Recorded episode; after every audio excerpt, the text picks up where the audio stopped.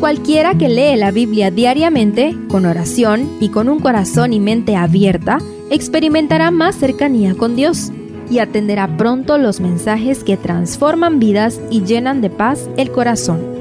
Únete en la lectura de la Biblia en Reavivados por su palabra.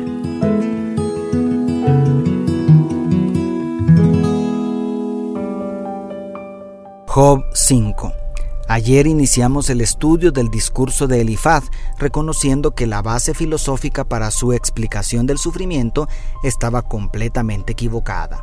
Acompáñame a escuchar la segunda parte de este elocuente discurso a través de tres declaraciones que pueden ayudarnos a sintetizarlo.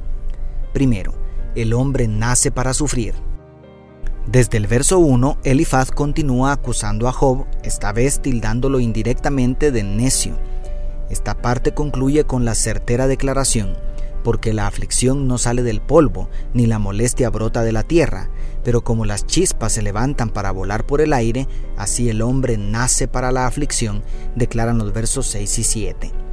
Nuevamente tiene toda la razón, pero olvida que dar razones y explicaciones para una dificultad no trae ningún consuelo al que está sufriendo. Como dice el comentario bíblico adventista, el corazón humano no puede ser sanado por el conocimiento de lo inevitable de una dificultad más de lo que el pecado puede ser perdonado por el conocimiento de la universalidad del mismo. Segundo, yo en tu lugar. Quizá la declaración más icónica del capítulo está en el verso 8. Ciertamente yo buscaría a Dios y encomendaría a Él mi causa. Cuán fácilmente le resulta al ser humano pensar que enfrentaría la adversidad de manera más valerosa que el prójimo que está hundido en el dolor. Pero una cosa es pensarlo y otra muy distinta es decirlo con aire de santurrón delante de quien se consume en medio de las lágrimas.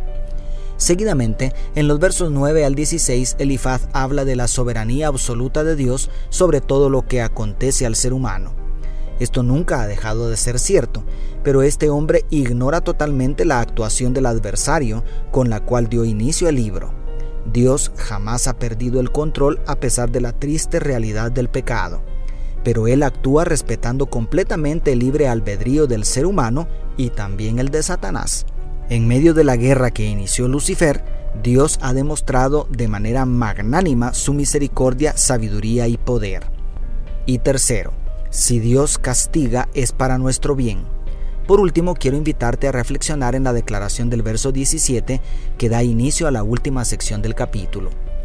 He aquí bienaventurado es el hombre a quien Dios castiga, por tanto no menosprecie la corrección del Todopoderoso.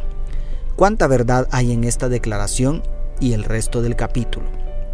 Por cierto, aquí quizá encontramos el pasaje más excelso de todas las palabras de los amigos de Job. Sin embargo, el problema es de nuevo la suposición de que Job estaba siendo castigado por haber pecado. Por muy ciertas que sean sus palabras delante del desdichado Job, son una terrible grosería. Querido amigo, querida amiga, no basta estar en lo correcto, es sumamente necesario sentir por lo menos una pizca de compasión ante el dolor ajeno. No podemos ser tan duros con Elifaz por dejarse llevar por los pensamientos aceptados por la sociedad de sus días. Lo que podemos hacer es aprender de sus errores. Cuando encuentres a alguien sumergido en la tristeza y el dolor, recuerda que no es el mejor momento para enseñar las profundas verdades de las escrituras y mucho menos para dar consejos. No te preocupes por qué vas a decir. En la mayoría de los casos, con el simple hecho de escuchar bondadosamente, será suficiente y en otros casos será necesario estimular al pobre sufriente haciéndole preguntas que le conduzcan a la introspección y a encontrar su propio camino para confiar en Dios. Que el Señor Jesucristo nos dé sabiduría y sobre todo mucho amor. Dios te bendiga, tu pastor y amigo Selvin Sosa.